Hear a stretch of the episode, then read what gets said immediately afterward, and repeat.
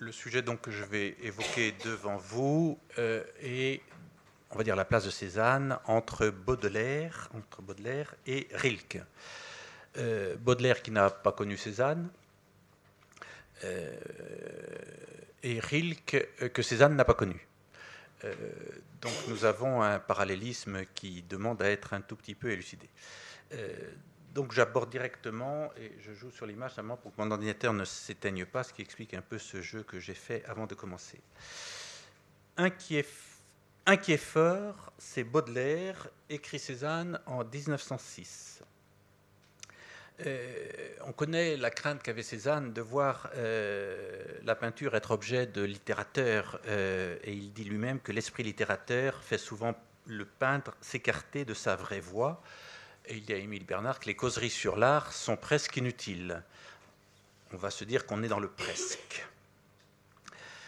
Premier point de ma présentation, je vais aborder Baudelaire puis Rilke avec des, des, renvois de l'un à l'autre. Euh, premier point euh, concernant le rapport de Cézanne à Baudelaire, je vais lire Baudelaire vraisemblablement n'aurait pas vraiment reconnu Cézanne. Euh, Baudelaire est amoureux d'images, euh, glorifier le culte des images, ma grande, mon unique et ma primitive passion, certes. Baudelaire a envisagé euh, de faire un livre qui aurait été... Euh, un, livre de plusieurs volumes, de la peinture moderne, de la caricature, avec David Guérin-Géricault. Baudelaire qui va évidemment critiquer les salons, particulièrement celui de 45 et de 49. Voilà, donc un Baudelaire qui s'intéresse, on va dire, à l'image et qui n'aurait peut-être pas forcément tout de suite compris quel était l'enjeu de la peinture chez Cézanne. Euh, deuxième point, euh, dans cette idée que Baudelaire n'aurait peut-être pas reconnu vraiment Cézanne, euh, c'est que Baudelaire va récuser ce qu'il appelle les peintres qui pensent. Or, Cézanne est un peintre qui veut penser en peinture. Je vous dois la vérité en peinture et je vous la dirai, écrit-il.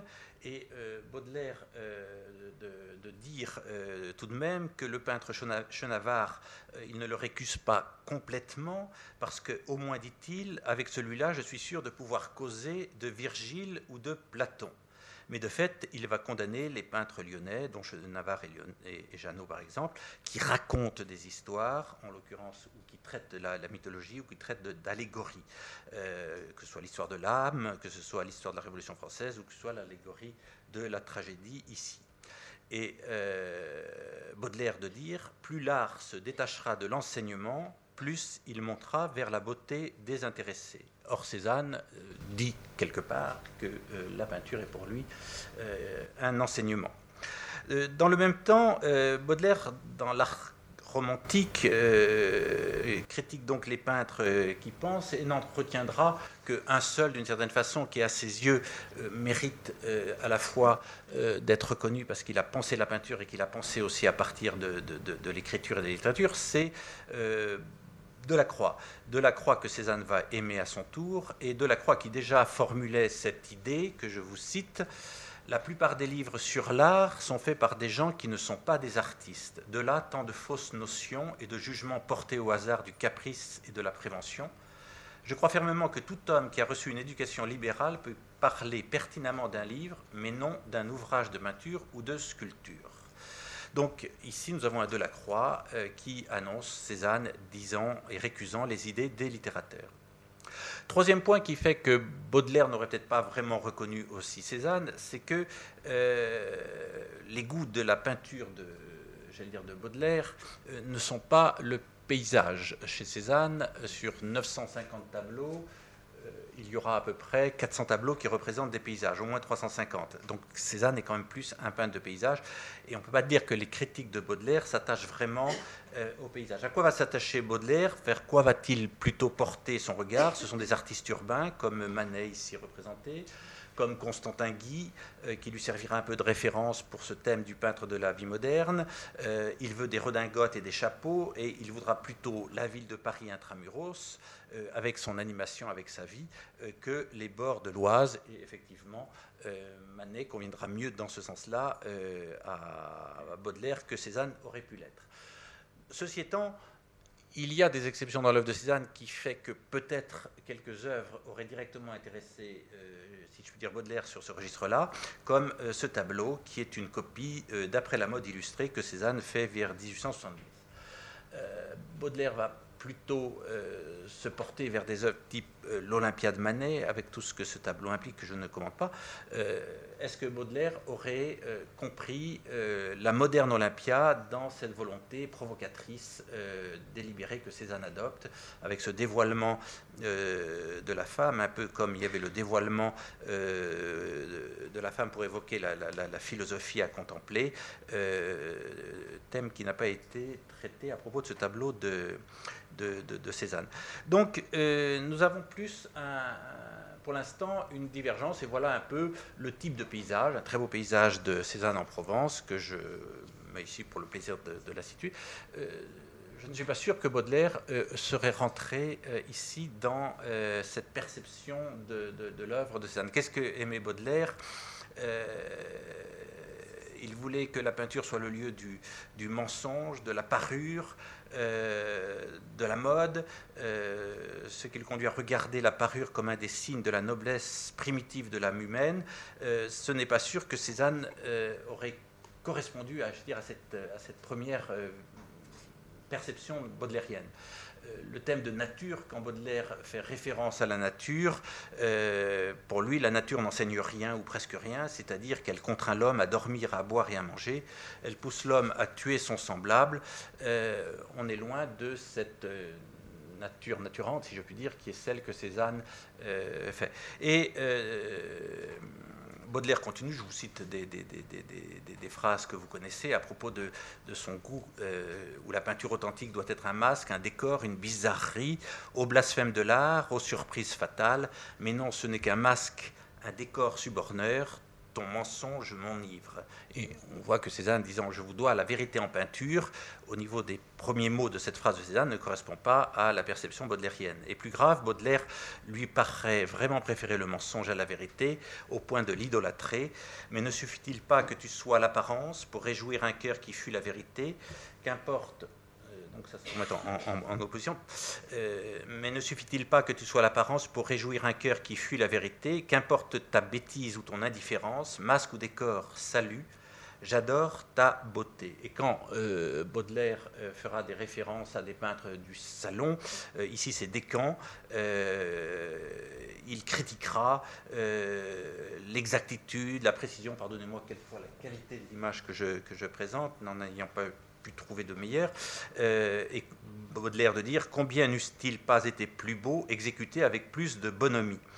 Euh, et Baudelaire encore, euh, je le cite beaucoup dans cette conférence, le credo actuel des gens du monde, surtout en France, qui disent je crois la nature et je ne crois qu'à la nature, je crois que l'art est et ne peut être que la reproduction exacte de la nature, est évidemment condamné par Baudelaire pensant que cette exactitude de l'œuvre d'art dans une fidélité à la nature, euh, peut-être pense-t-il un certain réalisme, mais là ça demanderait d'être mieux élucidé, euh, aboutirait, euh, la photographie ayant été ce, contre quoi Baudelaire va se prémunir, quand il dit ainsi l'industrie qui nous donnerait un résultat identique à la nature serait l'art absolu. Et c'est vraiment, cette dimension de l'art ici que Baudelaire euh, récuse. Et il euh, récuse Daguerre avec son invention photographique euh, qui paraît être le messie de cette tradition scientifique dans le domaine de l'art. Donc voilà, a priori, un Baudelaire qui ne rencontre pas Cézanne et un Baudelaire qui n'aurait pas vraiment reconnu Cézanne lorsqu'il peint la Sainte Victoire, donc que voici en opposition avec, si je puis dire, une sainte victoire, euh, évoquée ici dans cette bataille de Marius contre les Cimbres et les Teutons par euh, Decamps, euh, où le côté historique de, l'image n'aurait pas non plus convenu tout à fait à, Baudelaire. donc, comment comprendre j'allais dire, cet amour, en tout cas que Cézanne va témoigner vis à -vis de Baudelaire? Conclusion, si je puis dire, dans ce premier temps, a priori, Cézanne n'est pas le peintre de la vie moderne tel que euh, Baudelaire l'a évoqué lorsqu'il dit Celui-là sera le peintre, le vrai peintre, qui sera arraché à la vie actuelle, son côté épique, et nous faire voir et comprendre avec de la couleur ou du dessin, combien nous sommes grands et poétiques dans nos cravates et nos bottes vernies. Et je choisis ce tableau euh, de Manet pour évoquer cette référence euh, que Baudelaire n'aurait sûrement pas euh, récusée. donc, cette modernité liée à la toilette, liée à la mode, liée au masque, à l'apparence euh, que Baudelaire euh, vante, euh, comment Cézanne peut-il s'inscrire dedans? J'allais dire, encore une fois, je suis en difficulté pour répondre à cette question lorsque Cézanne prend le thème de Bethsabée, car dans le cadre de ce tableau qui s'appelle Bethsabée, qui est donc la femme de Uri le, Hittite, que David va envoyer sur les, la bataille pour qu'il soit tué et qu'il s'approprie euh, Bethsabée.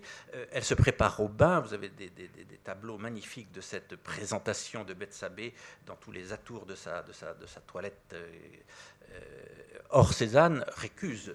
vous avez bien une servante ici qui semble vouloir apprêter cette femme, il n'y a pas ce goût, j'allais dire. La femme ne se gourrit ici d'aucun bijou, ne se pare d'aucun apprêt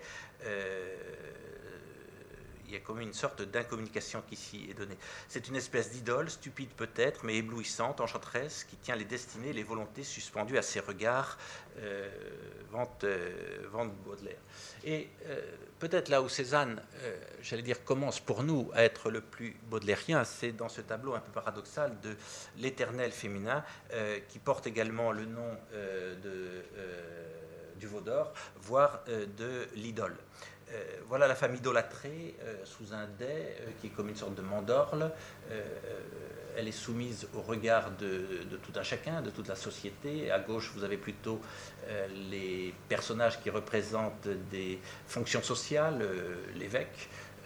le banquier, l'avocat, le gendarme, donc des, personnages qui ont une, dimension sociale. À droite, vous avez plutôt les, les artistes, entre guillemets, saltimbanques, Butler, euh, chef d'orchestre, tout à fait à l'extrême droite, vous avez une main tendue avec un bâton de chef d'orchestre, un bateau qui voltige, et au-dessus, un peintre en train de peindre une, euh, pas une montagne Saint-Victoire, on a voulu élucider que c'était déjà une, référence à la montagne Saint-Victoire, je crois qu'il peint le dais qui domine cette, femme sous forme triangulaire. Or, le, visage de ce personnage a toute petite apparence baudelairienne. Donc voilà déjà un tableau euh, où nous allons vers cette femme adorée, euh, cette femme damnée, euh, cette femme caricaturée, cette femme que, que, Cézanne va dorénavant ensuite traiter sous forme de la baigneuse. Et euh, avant de la baigneuse, elle est l'objet d'une tentation, elle est l'objet de ce, risque que Cézanne prend vis-à-vis d'elle, euh, qu'il va récuser, euh, comme si cette femme qui pourrait être nymphe, qui pourrait être déesse, qui pourrait être Vénus, pourrait orienter sa peinture vers une véracité, pour le coup académique, qu'il récuse, que Baudelaire récuse, et sur ce plan-là, Cézanne va trouver Baudelaire. Et donc voilà Cézanne qui va orienter ce thème-là vers les baigneuses, euh, aboutissant à ce tableau des grandes baigneuses où euh, on pourrait associer ces vers de Baudelaire euh, comme un bétail pensif sur le sable couché. Elles tournent leurs yeux vers l'horizon des mers et leurs pieds se cherchent et leurs mains rapprochées ont de douces longueurs et des frissons amers. De fait, Cézanne a beaucoup aimé Baudelaire. Constat, euh, d'abord, Cézanne était, j'allais dire, le plus cultivé des peintres impressionnistes. Il lisait le latin, il a composé même en latin. Il a eu comme meilleur euh, copain quelqu'un qui s'appelle Émile Zola. Ils ont euh, bah, parcouru la campagne aixoise lorsqu'ils étaient adolescents et collégiens en faisant l'école buissonnière, en récitant du Victor Hugo, du Musset, du Vigny pas encore peut-être du Baudelaire, mais ça aurait pu se faire. Euh, la première référence, très grande référence littéraire donc de Cézanne est euh, a priori euh, Zola. un mot donc de cette amitié pour comprendre comment Cézanne va, si je puis dire, quitter le, monde de, de, Zola et s'orienter sur celui de Baudelaire. Euh, Zola, dans sa jeunesse, écrit cette phrase euh, en demandant à Cézanne de venir à Paris, en essayant d'obtenir qu'il euh, domine les, obstacles, dont celle que met son père, banquier à Aix, qui voulait faire son fils un banquier. Et Cézanne, Zola écrit cette phrase à, à Cézanne en 1861 J'ai fait un rêve l'autre jour, j'avais écrit un beau livre, un livre sublime que tu avais illustré de belles, de sublimes gravures. Nos deux noms en lettres d'or brillaient sur le premier feuillet, et dans cette fraternité de génie passaient inséparables à la postérité. Donc là, Zola ne se trompe pas, Cézanne comme Zola vont passer à la postérité. Il ne se trompe pas en ce sens qu'on associe leurs deux noms et leurs deux démarches dans une certaine mesure, mais Cézanne n'a pas illustré euh, ni Madeleine Ferrat, ni Thérèse Raquin, et encore moins l'œuvre de Zola. Il y a ici une rupture qui va se faire euh, fondamentalement. Euh, parce que Zola, euh, qui voudra reprendre la succession de Baudelaire dans la critique des salons, dans la défense des peintres de la modernité, n'interprétera pas du tout le thème de modernité comme Baudelaire. Zola est plus du côté du progrès, d'un progrès industriel, d'un progrès social, et Baudelaire va récuser cette idée de, progrès parce qu'à tout moment du progrès, il faut aller vers un autre progrès, une sorte de, de, marche euh, en avant qui aboutit à l'abîme et qui aboutit à une, à une impasse. Euh, Cézanne, pour très rapidement euh, dire, mais vraiment très, très rapide, pourquoi Cézanne et Zola vont, j'allais dire, interrompre leur relation d'amitié. D'abord, il faut reconnaître que Zola a beaucoup défendu Cézanne, matériellement, euh, littérairement un peu dans les années 60, et défendu les impressionnistes.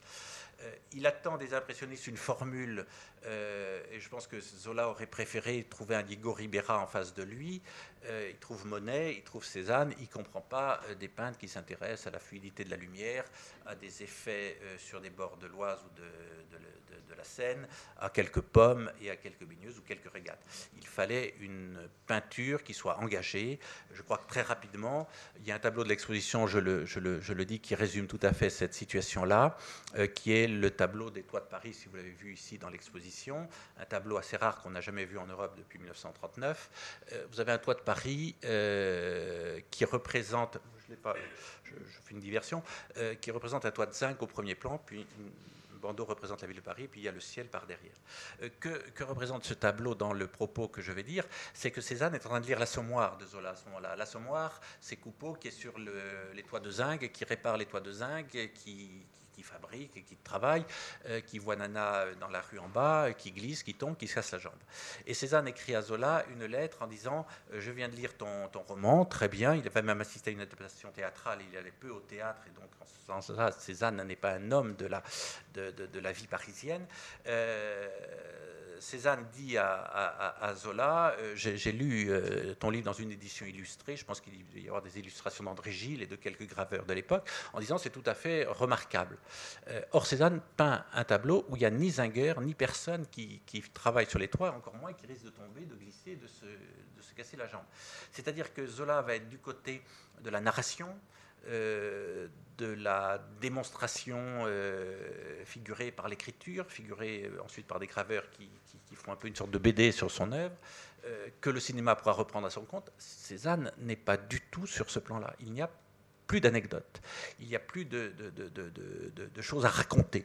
Or, c'est là, euh, sur ce point-là, quand Cézanne lira l'œuvre, euh, il s'apercevra que Claude Lantier veut faire une femme qui représente la ville de Paris. Euh, Claude Lantier voudrait même faire l'amour avec cette femme sur le tableau.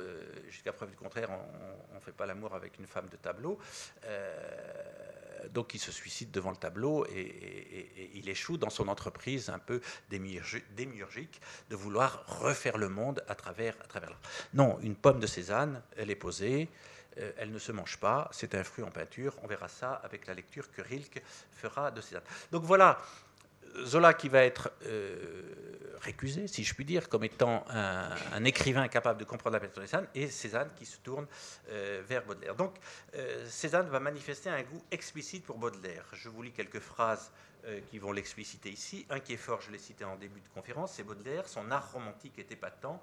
Il ne se trompe pas sur les artistes qu'il apprécie. Et un peu plus loin, on est en 1906, on est assez tardivement euh, pour ces phrases-là. Je lis de Baudelaire les appréciations qu'il a écrites sur l'œuvre de Delacroix. il apprécie tout à fait. Or, l'art romantique, tel que Cézanne décrit, euh, nomme un livre de, Baudelaire, comprenait, dans l'édition que Cézanne pouvait avoir sous la main, euh, les textes esthétiques qui sont euh, le peintre de la vie moderne, l'œuvre et la vie de Delacroix essentiellement, et puis la critique de Salon.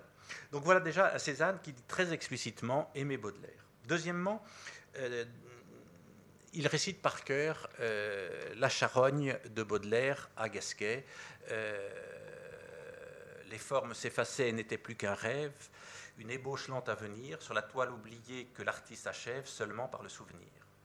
Euh, et si nous avions, si j'allais dire, quelques doutes sur ce témoignage de Gasquet qui nous dit que Cézanne euh, savait par cœur certains poèmes des Fleurs du Mal, dont La Charogne, euh, la plume de Cézanne, j'allais dire elle-même, nous tient lieu ici de, de témoignage. Voici ce que Cézanne écrit en alexandrin, puisqu'il faisait des alexandrins très tôt comme une sorte de préfiguration de la charogne de, Baudelaire, en, écho en tout cas à ce poème. Je, cite ici du Cézanne. La femme dans mes bras, la femme au teint de rose, disparaît tout à coup et se métamorphose en un pâle cadavre aux contours anguleux. Ses os s'entrechoquaient, ses yeux éteints sont creux.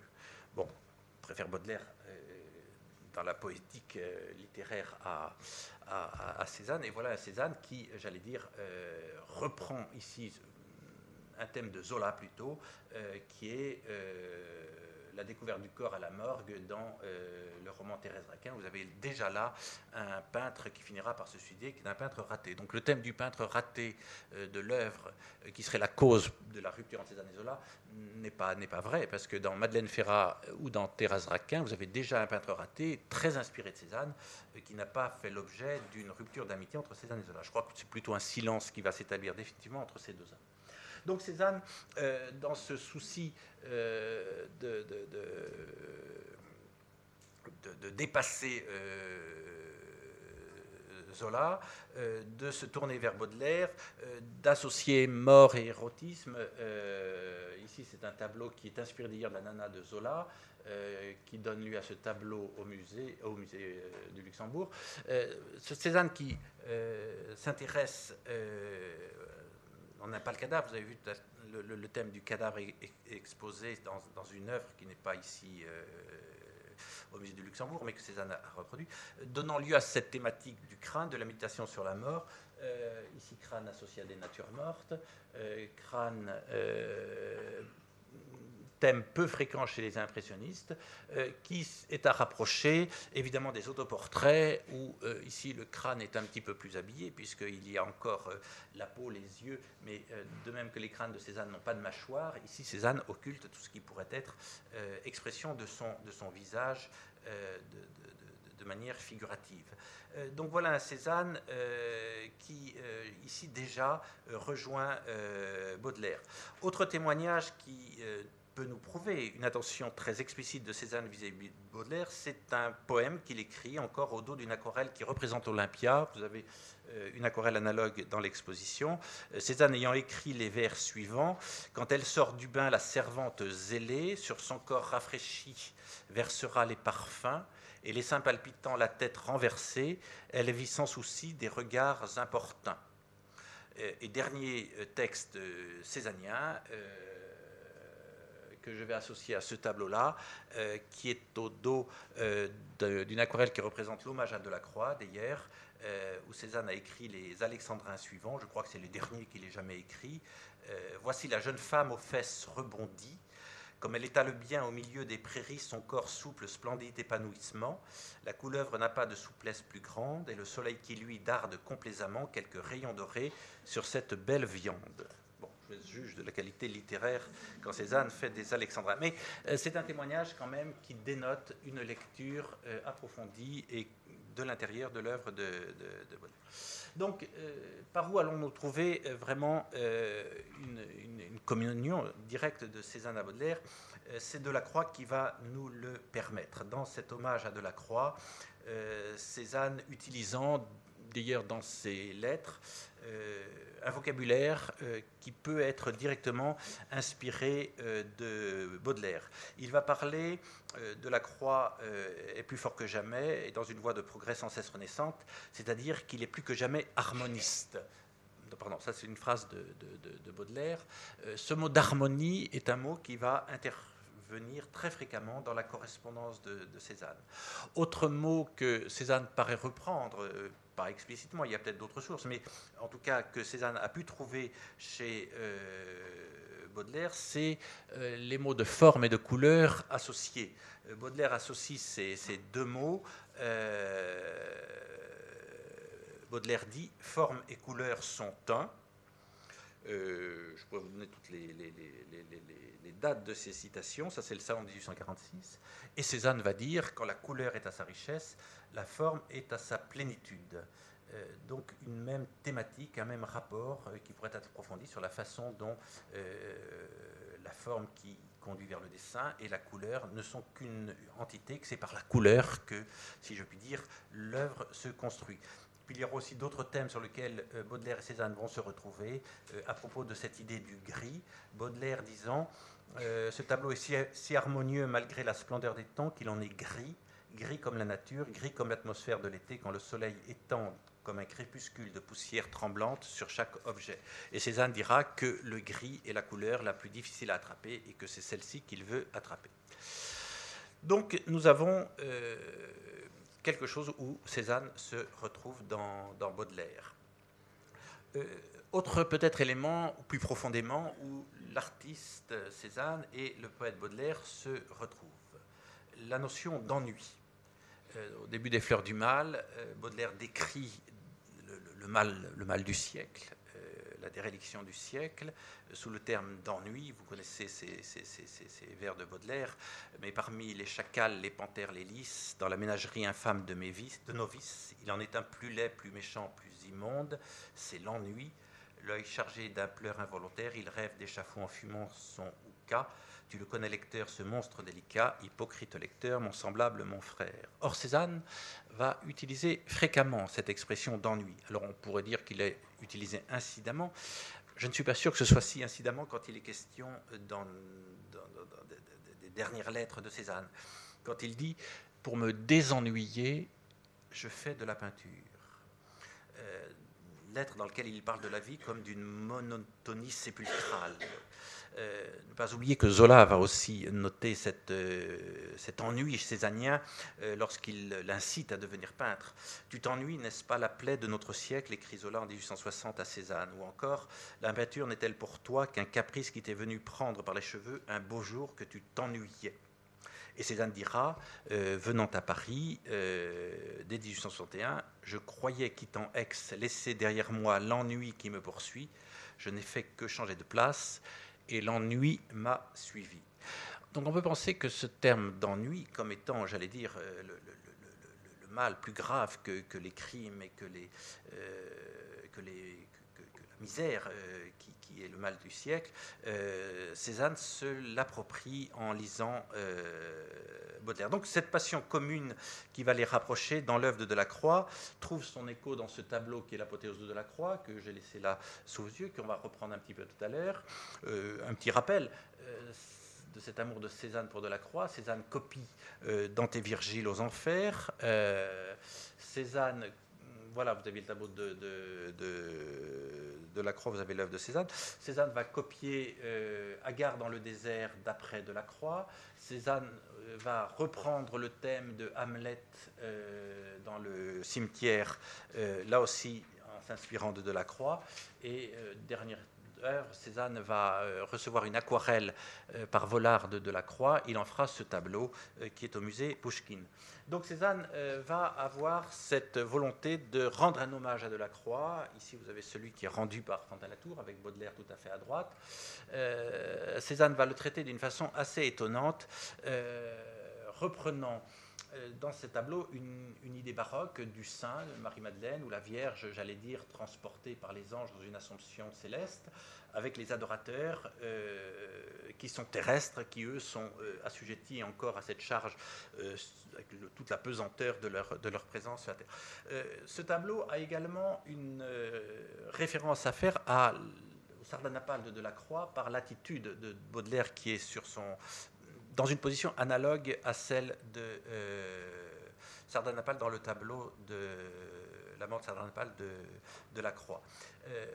autre chose qui est intéressante à noter aussi, tout l'enjeu de Baudelaire, c'est que, j'allais dire, l'idéal s'est effondré. l'idéal est tombé. il s'agit de trouver dans le pain de la vie moderne quelque chose qui, dans le présent, témoigne de cette absence d'idéal encore présent dans le présent et de dire la présence, si je puis dire, du, présent. Que fait Cézanne dans un tableau comme, comme cela? Il fait référence à un idéal, qui est l'idéal baroque et qui renvoie à cette idée que dans un ciel, euh, au-delà de, il, y a ce peintre de la croix euh, qui est transporté et qui voit, j'allais dire, une peinture idéalisée euh, que les peintres n'ont plus que en, nostalgie. on est dans le spleen de cette peinture perdue, de ce paradis perdu, euh, dont ce tableau peut témoigner et qui est évidemment un thème baudelairien. Voilà ce, tableau de, la Croix qui a pu inspirer Cézanne, non seulement pour le tableau de l'hommage à, de la Croix que je vous ai montré, mais encore à travers cette femme qui va être égorgée dans ce palais qui est incendié. Euh, lorsqu'on voit la femme devant le moine euh, en haut à gauche de l'image, on a directement la reprise de ce thème-là. Et vous avez en bas à droite, sur ce personnage un petit peu complexe, qui est une figure d'homme sur un corps de femme, la tête étant même presque détachée du corps, euh, un petit peu compliqué à, psychanalystes se sont penchés pour dire plein de choses sur Cézanne, et je me garderai bien d'en dire quoi que ce soit ici. Euh, mais vous avez le feu euh, qui renvoie à cet incendie qui, j'allais dire, incendie le, monde que, de la Croix-Pain, et vous retrouvez cette même attitude de cette femme idéalisée que le moine va récuser, que Cézanne va rejeter comme étant précisément cette beauté donc voilà cet hommage à Delacroix qui permet euh, de rapprocher de façon euh, forte euh, ici Cézanne et Baudelaire. il y aurait beaucoup d'autres choses encore à, développer sur ce thème-là. Baudelaire qui va développer l'idée, j'allais dire, du, de l'œuvre comme étant non finie, comme étant toujours une chose qui n'est jamais euh, achevée. Et ce tableau-là que je prends euh, pour euh, achever un petit peu ce parcours-là d'un Cézanne qui laisse ses œuvres tout à fait inachevées. J'ai parlé déjà de cette beauté moderne et de cet éternel féminin d'un Cézanne qui va également s'inspirer de Baudelaire lorsque euh, Baudelaire euh, défend cette idée, le plaisir que nous retirons du présent tient non seulement à la beauté dont il peut être vêtu, mais aussi à sa qualité essentielle d'être présent. Et là, vous avez cette, femme qui se veut être, euh, j'allais dire, présente d'un physique un peu opaque, d'un physique difficile. Baudelaire qui parle d'idéalisation forcée. Et Cézanne qui va rentrer dans cette démarche d'un Baudelaire qui pas exactement dans le monde de la mode, mais va retrouver ce que Baudelaire évoquera lorsqu'il dira que euh, c'est la laideur qui doit être tenue pour belle. Euh, il faut signifier la beauté à travers la déformation, signifier la beauté euh, de la laideur elle-même. Et on sait combien Cézanne sera dénigrée, les quelquefois toujours, comme dessinant mal. et je sais combien de, visiteurs euh, aiment les paysages de Cézanne, mais ont du mal euh, devant euh, cette cruauté ou cette laideur avec laquelle Cézanne, j'allais dire, traite le corps féminin comme une anti-Vénus et comme une, opposition. pour terminer ce parcours sur, sur Baudelaire, puisque je, je je, voudrais juste terminer euh, sur cette image également de, l'œuvre d'art euh, qui est euh, habitée par la mort. Baudelaire, dans la charogne, nous écrit encore ce, ce, poème. Alors, ma beauté, dit à la vermine qui vous mangera de baisers, que j'ai gardé la forme et l'essence divine de mes amours décomposés. Baudelaire qui voudra, par la mnémotechnique du beau, j'allais dire, définir les modalités de, l'œuvre d'art, euh, et Cézanne qui va reprendre, si je puis dire, à son compte cette méditation sur la mort à travers le jardinier Vallier, qui, dans l'atelier des Lauves, sera cette préfiguration de cette mort qui, approche, et il est quand même gravement malade du diabète, il sait que les, temps sont comptés, euh, et que la mort va devenir, euh, aussi bien pour Baudelaire euh, que pour Cézanne, puis on verra pour Rilke, l'horizon de toute révélation possible. La mnémotechnique du beau trouve son aboutissement dans cette plongée vers un ailleurs que la mort, comme une nouvelle naissance, peut signifier. Aux morts du capitaine, il est temps levons l'encre, dit Baudelaire, ce pays nous ennuie, Ô mort à pareillon, verse-nous ton poison pour qu'il nous réconforte. Nous voulons tant ce, nous voulons, nous voulons tant ce feu nous brûle le cerveau, plonger au fond du gouffre, enfer ou ciel, qu'importe, au fond de l'inconnu pour trouver du nouveau. Voilà que Cézanne, dans ce regard qui est euh, euh, presque déjà celui de, de l'amant, nous, fait plonger au fond de ce, gouffre. Voilà un petit peu comment euh, et pourquoi Cézanne a tant aimé Baudelaire. Euh, J'en viens maintenant à, si je puis dire, le deuxième versant de cette conférence. Pourquoi Rilke va aimer, aimer Cézanne?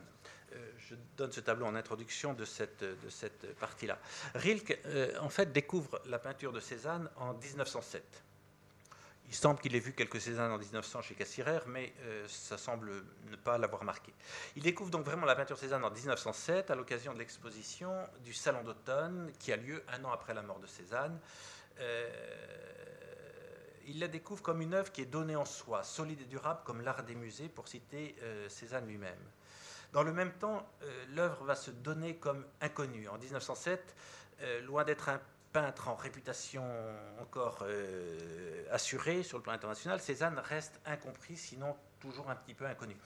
Ce caractère secret de l'œuvre, jusque dans la reconnaissance officielle, je veux dire, va certainement toucher le poète qui est en quête d'une création, euh, d'une œuvre encore secrète. En effet, Rilke, lorsqu'il découvre Cézanne, donc en fait, je le dis, il a certainement vu quelques Cézanne à Berlin en 1900, renonce à un voyage qu'il s'apprête à faire à Venise. Nous sommes en octobre 1907 et va visiter l'exposition tous les jours d'octobre 1907. L'exposition durait un mois.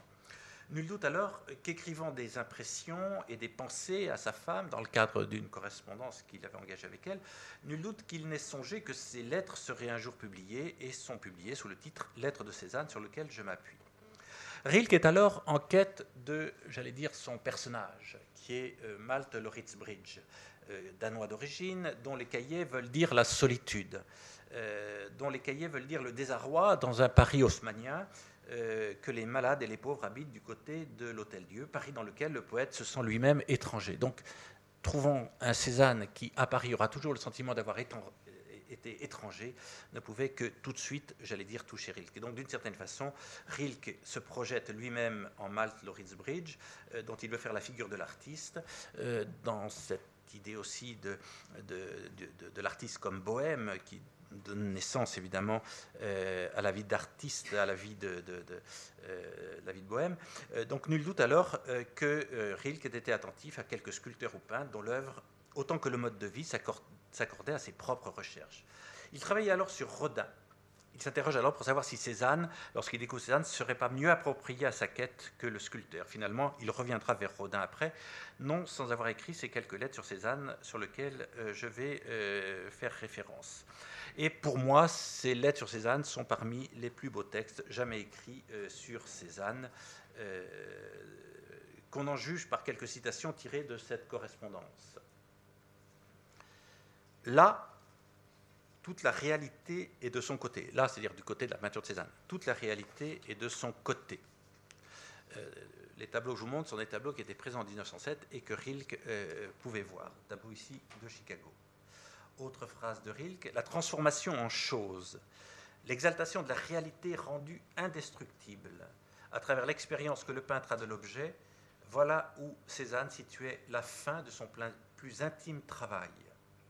Et encore, pour clore cette présentation de Rilke, cette phrase qui est tout à fait magnifique, jusque-là, c'est-à-dire avant Cézanne, euh, citation de Rilke, le tableau disait J'aime cette chose, au lieu de dire La voici. Donc Cézanne est celui qui dit à la chose d'être là par peinture euh, présente.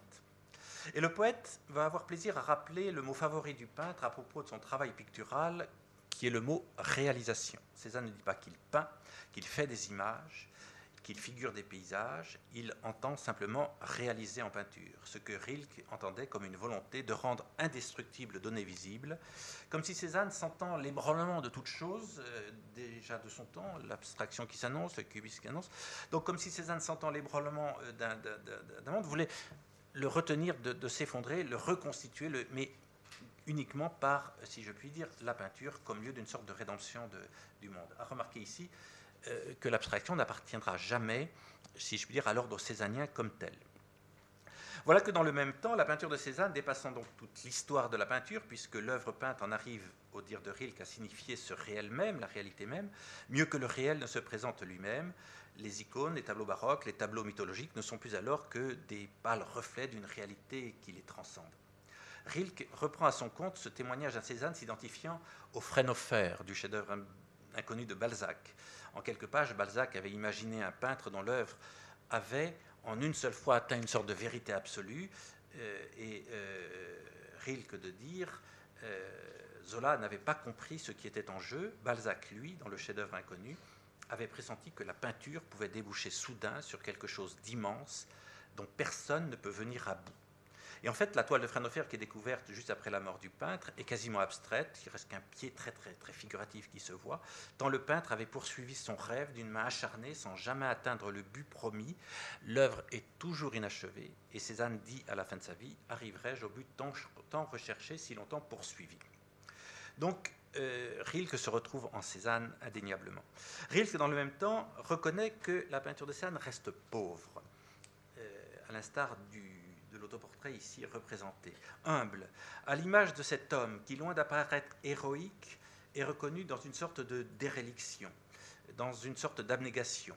Et si héroïcité il y a, elle naît de cet acharnement de l'artiste à œuvrer jusqu'à la mort. Déjà ce que je citais tout à l'heure dans cette référence avec Baudelaire. Il faut remarquer ici, avec un peu d'humour, que Rilke reprend là des thèmes qui proviennent d'Émile Bernard, particulièrement promoteur d'un Cézanne vieux, euh, solitaire, misanthrope, rejeté, euh, mal vêtu, acariâtre, bougon. Et euh, Rilke reprend pratiquement chez Émile Bernard cette image qui touche un peu à l'imagerie, il faut le dire, d'un Cézanne je cite Rilke, vieux, malade, usé chaque soir jusqu'à l'épuisement par le monotone travail quotidien, irritable, méfiant, moqué et maltraité. Donc voilà ce portrait qui me paraît tout à fait, si je puis dire, rilkéen pour correspondre à cette image de, l'artiste. Euh, Rilke reprend même sans hésitation l'histoire racontée par euh, Émile Bernard, comme quoi les enfants lui jetaient des pierres à Aix comme un chien errant.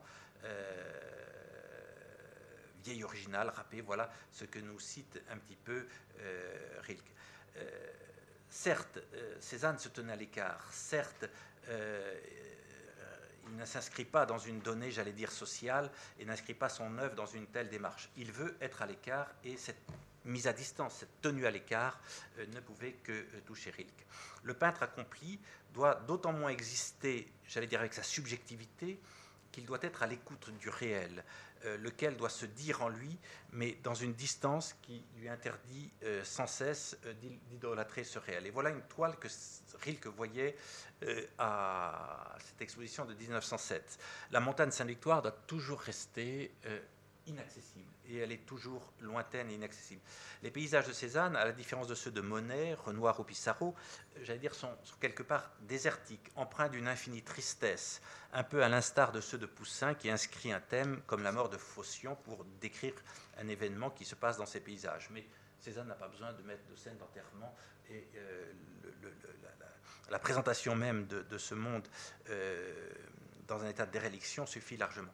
Et le peintre alors de rattraper un monde fuyant, j'allais dire en situation de délitement, qu'il ne peut rattraper qu'en lui donnant la visibilité, c'est-à-dire euh, une existence euh, laquelle pourrait se dissoudre dans la quotidienneté. Et Rilke alors équilibre son portrait du peintre en disant que au-dedans, tout au-dedans, tout, au, tout autant de lui-même, tout au-dedans de lui-même, il était beau, et parfois, l'un de ses rares visiteurs, Cézanne criait rageur des choses admirables. Donc tout est dans l'intériorité et dans cette capacité de faire passer les choses dans la visibilité ou dans l'invisibilité, euh, Rilke employant cette, cette image-là. Pour l'heure, il ne doit être question que de vie pauvre, car cette vie, passant en peinture, donne une présence picturale inattendue aux réalités. Les exemples retenus par Rilke sont alors plutôt les natures mortes, des bouteilles qui pourraient disparaître dans la poche d'un livre. Voici quelques images qu'il euh, commente. Les draperies que la gouvernante de Cézanne cherchera en vain, des œufs, là vous avez deux œufs, un fauteuil. Euh, j'allais dire, euh, un autre poète que je ne fais qu'évoquer ici, avec le parti pris des choses comme Ponge, est, dans cette méditation-là. Il restera plus tard à Malevitch à renoncer même à toute réalité, à tout objet qui pourrait encore donner trop de sens. Donc voilà un Cézanne qui, avec les pains et les œufs, dit ce repas du pauvre, dit la réalité même devenue peinture qui touche, qui touche Rilke. Donc la réalité, pauvreté, humilité se conjuguent ensemble. Euh, on se souviendra que Courbet entendait être un peintre de la réalité, et Cézanne s'enracine à un moment donné dans cette tradition, mais indéniablement, euh, la, réalité avec Cézanne va quitter un, champ social trop immédiat et advient chez Cézanne comme une pure donnée, j'allais dire, picturale. Ainsi, s'appropriant l'expérience de Chardin, qui avait su donner déjà aux natures mortes autre chose que d'être simplement des images, j'allais dire, de cuisine ou de salle à manger, Cézanne va donner aux fruits, euh, je cite Rilke, de perdre tout caractère comestible, tant ils ont pris réalité de choses, tant leur présence têtue les rend indestructibles. Donc voilà un petit peu ces natures mortes que Rilke commente dans, ce, dans, ce, dans, dans, dans cette thématique-là. Et Rilke nous dira que d'une certaine façon, Cézanne fait des santons. Euh, pour parler des choses qui sont représentées, une sorte de sainteté qui s'exprime. Et si vérité il y a, cette vérité est en deçà euh, de, la vérité. Il n'empêche, les tableaux de Cézanne exercent une attraction insoupçonnable. Ils ont un mode de présence, euh, entre guillemets, présence ici, que rien dans l'ordre du réel ne permet d'approcher. Et de ce fait, Rilke fait une expérience que, là ça me touche personnellement, que de conservateur de musée se réjouit parfois de vivre. Je cite Rilke, j'espère que vous vivrez ça, dans, vous l'avez vécu dans la salle du musée du Luxembourg, tout cela se passait dans la salle Cézanne, qui tout de suite, une fois encore, vous retient par la force des œuvres. Dans les expositions, tu le sais, j'ai toujours trouvé les allées et venues des visiteurs beaucoup plus dignes d'attention que les peintures. Il en va de même dans ce salon d'automne, à l'exception de la salle Cézanne. Et le poète d'ajouter plus tard, toujours à propos des toiles du maître d'Aix, on sent leur présence qui se referme sur vous comme une réalité colossale. Donc plus que jamais la réalité du côté des œuvres, pour rester dans la pensée rilkienne, elle montre, pour reprendre aussi un poème de Rilke tirait euh, des élégies, euh, ce que les choses, en leur intimité, jamais n'ont pensé être. Et d'une certaine façon, pour faire allusion à la suite de Cézanne, nul doute qu'une salle suprématiste de, Malevitch euh, s'imposait aussi par la seule présence d'étoiles non figuratives dans le cas présent. Autre thème, pauvreté, présence, gratuité des œuvres. Il y a chez Cézanne, ce que Rilke reconnaît, quelque chose de complètement euh, gratuit. Rilke ne spécule pas sur la profondeur, j'allais dire, ontologique des tableaux des choses. Il va s'en tenir à une expérience vécue au plus près des œuvres. Cézanne en 1907, euh, le touche par des œuvres qui s'appellent Nature morte au coquillage, Nature morte aux œufs, Nature morte à la bouteille de gingembre, Portrait de Madame Cézanne dans le fauteuil rouge, euh, Portrait de Valabrègue, ici représenté, euh, et cette peinture de cette pendule noire qui est à l'exposition, sans oublier quelques bouteilles de vin sur une table. Cette expérience est celle d'un homme, non pas qui voit l'étoile, mais qui est vu par elle, comme saisi par elle pour que les peintures aient une telle puissance, il fallait que celui qui les a fabriquées ait connu une vie dont l'intensité intérieure, j'allais dire, correspondit aux œuvres en question. Le thème d'un peintre, pauvre et solitaire, consacré à son travail, est indispensable. Et Rilke remarque donc qu'il faut encore euh, cette gratuité. Et il note cette, fait une remarque euh, comme quoi finalement la prévoyance du père de Cézanne, banquier, a libéré le peintre de toute contingence économique qu'il aurait détournée de son travail il y a chez Cézanne une sorte de gratuité dans le fait de peindre. Il n'obéit jamais à aucune commande, euh, il ne cherche pas à vendre ses tableaux, il appartient à un moment de l'histoire de l'art où il ne peut faire qu'une seule chose, peindre ce qu'il a envie de peindre. Et loin d'être anecdotique, ce fait, euh, je signale que Cézanne est qualifié de rentier sur l'acte d'état civil euh, d'Aix-en-Provence enregistrant son décès, et non pas peintre, il est rentier, signifie que le geste pictural s'inscrit hors champ commercial, ou mercantile, hors souci historique, évidemment hors souci social, hors salon d'une certaine façon et référence officielle, hors tout souci d'argent bien entendu.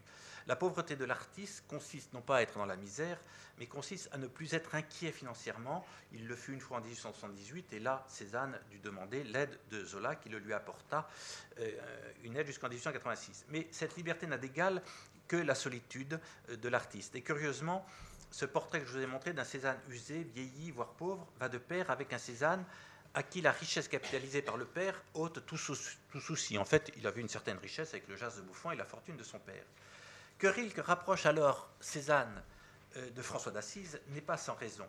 L'émerveillement de l'un comme de l'autre devant la création touche à la gratuité et aboutit à l'un au Cantique des créatures et à l'autre à la série des Saintes Victoires. Et de fait, aucune commande de contraint Cézanne à tel ou tel sujet, il peignait, dit Rilke, usé chaque soir jusqu'à l'épuisement par le monotone travail quotidien, mais respectant le dimanche.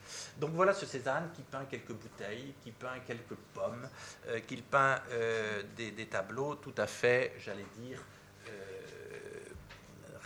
réalistes, je puis dire, mais la réalité devient, devient peinture et devient uniquement par la peinture en peinture.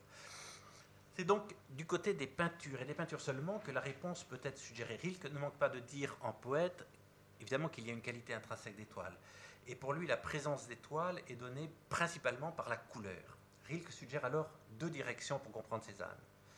Il enregistre la tradition qui, des anciens via les Vénitiens, via Chardin, va aboutir à Cézanne, avec la couleur comme fil conducteur, thème que l'on a vu chez Baudelaire et que Cézanne reprend à son compte quand il dit Quand la couleur est à sa richesse, la forme est à sa plénitude. Et Rilke traduit ça euh, en donnant une valeur intrinsèque à la couleur.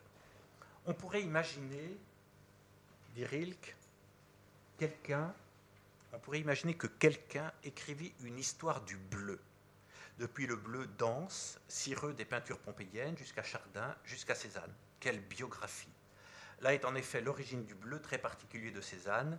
Il descend du bleu du 18e, du bleu de Chardin, dépouillé de sa prétention, qui chez lui cesse d'avoir la moindre signification accessoire. Euh, et on le voit dans ces tableaux où le bleu est euh, déterminant dans l'œuvre de Cézanne. Je choisis une mer à l'Estac et je choisis ce tableau euh, du lac d'Annecy qui est au musée Courtauld à Londres. La couleur va donner aux choses alors de représenter tout leur poids. Dans le premier toile, Cézanne dit Rilke, la couleur était une réalité pour elle-même. Ensuite, de façon plus personnelle, Cézanne ne s'en sert plus que pour bâtir la chose. La couleur s'absorbe entièrement dans la réalisation de celle-ci. Il n'y a aucun reste. C'est comme poser sur une balance la chose d'un côté, la couleur de l'autre. Jamais ni plus ni moins que n'en exige l'équilibre. Et voilà un tableau parfaitement équilibré avec cette terrasse de château noir, les arbres d'un côté, le château de l'autre côté, comme si on était sur un plateau de balance où la couleur équilibre totalement euh, ici le tableau que je prends en exemple. Et à propos de cette couleur, euh, également pour ouvrir la conférence sur Au-delà de Cézanne, je rappelle ce mot de Malevitch quand il dit On ne sait pas à qui appartient la couleur. À la Terre, à Mars, à Vénus, au Soleil, à la Lune, n'est-ce pas plutôt que ma couleur est ce sans quoi le monde est impossible? La couleur est un créateur dans l'espace. Et on peut dire que Cézanne euh, construit euh, l'espace et euh, donne à la couleur d'être créatrice. C'est dire que la peinture des Cézanne ne double pas la réalité comme une figuration qui double, comme une belle image, si je puis dire, la représentation, mais elle est un équivalent couleur.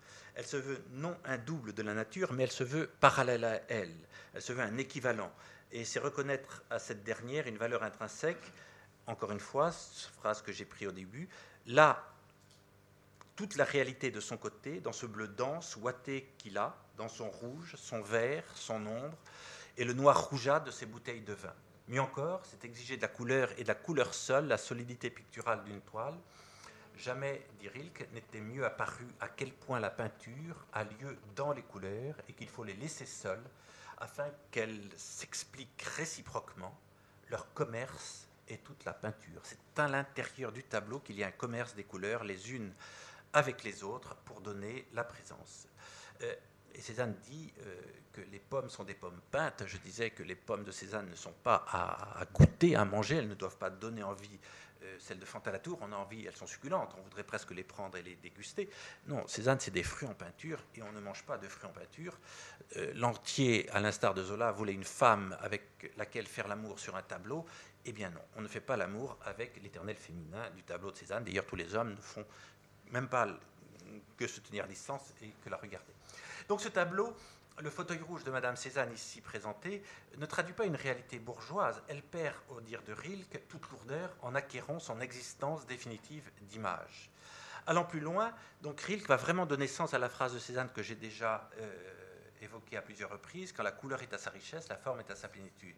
Forme et matière s'identifient. Euh, mieux, la forme, on va dire au sens aristotélicien du terme, euh, ne se constitue que à travers la couleur. Euh, ici, matière et forme s'unifient. Rilke remarque que le gris à proprement parler est absent des tableaux de Cézanne parce que c'est la couleur qu'il veut atteindre, mais au-delà même des couleurs qu'il pose. Le poète tente alors d'exprimer cette vie intérieure des couleurs en s'appuyant ici sur l'analyse même de ce tableau. Commençant par la tonalité la plus sombre, dit Rilke, il en recouvrait la profondeur d'une couleur de couche qu'il faisait déborder un peu au-delà. Et déployant ainsi couleur sur couleur, il, leur arrivait, il arrivait progressivement à un autre élément du tableau, contrastant, duquel il repartait comme d'un nouveau centre par le même procédé. Et à propos de ce tableau, là c'est explicitement ce que dit Rilke, c'est comme si chaque point du tableau avait connaissance de tous les autres, tant s'y combinent adaptation et refus, tant chacun veille à sa façon à l'équilibre et l'assure, de même que le tableau tout entier, en fin de compte, fait contrepoids à la réalité. Ainsi, la réalisation d'une toile exigeait du peintre une concentration telle que le peintre en sortait évidemment épuisé, ce qu'on a évoqué quand il décrit ce, peintre euh, jusqu'à l'épuisement en fin de journée.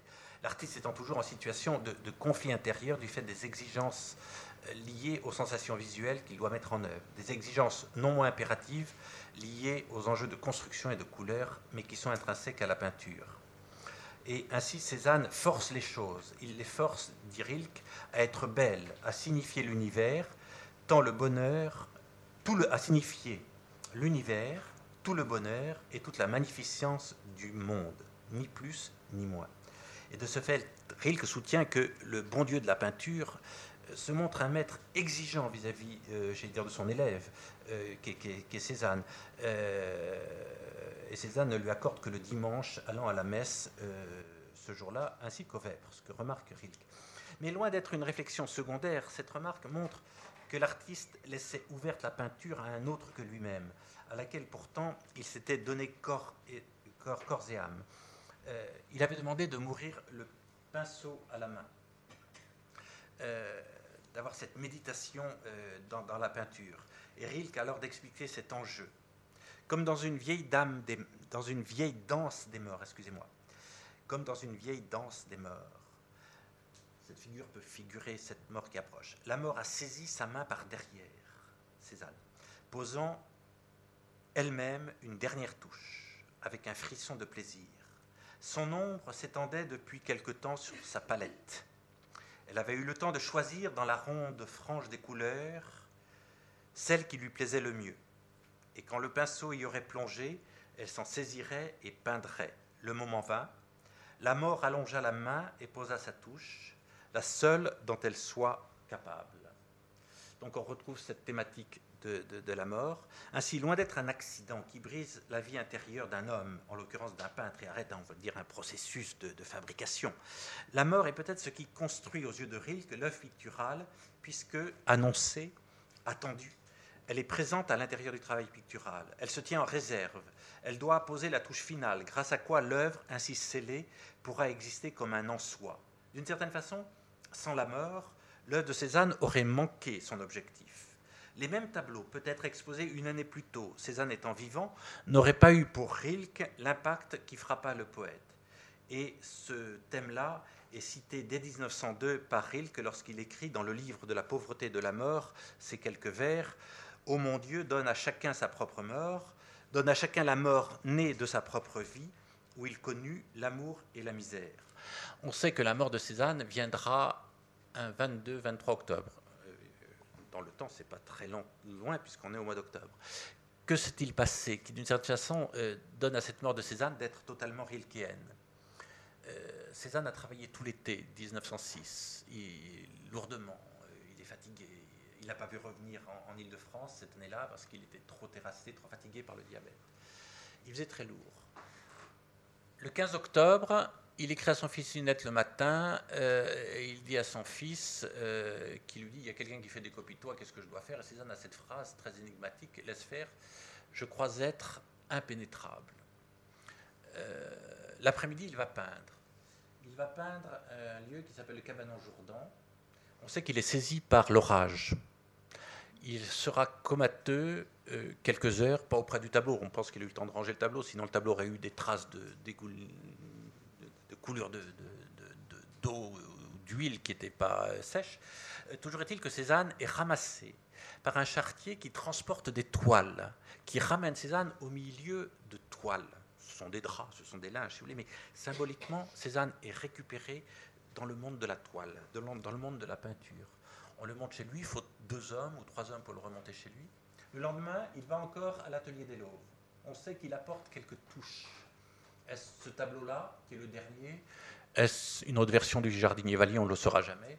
Toujours est-il que nous sommes là avec cette dernière touche que Cézanne apporte à ce tableau comme la mort qui, j'allais dire, donne le, le la final euh, de l'œuvre de Cézanne.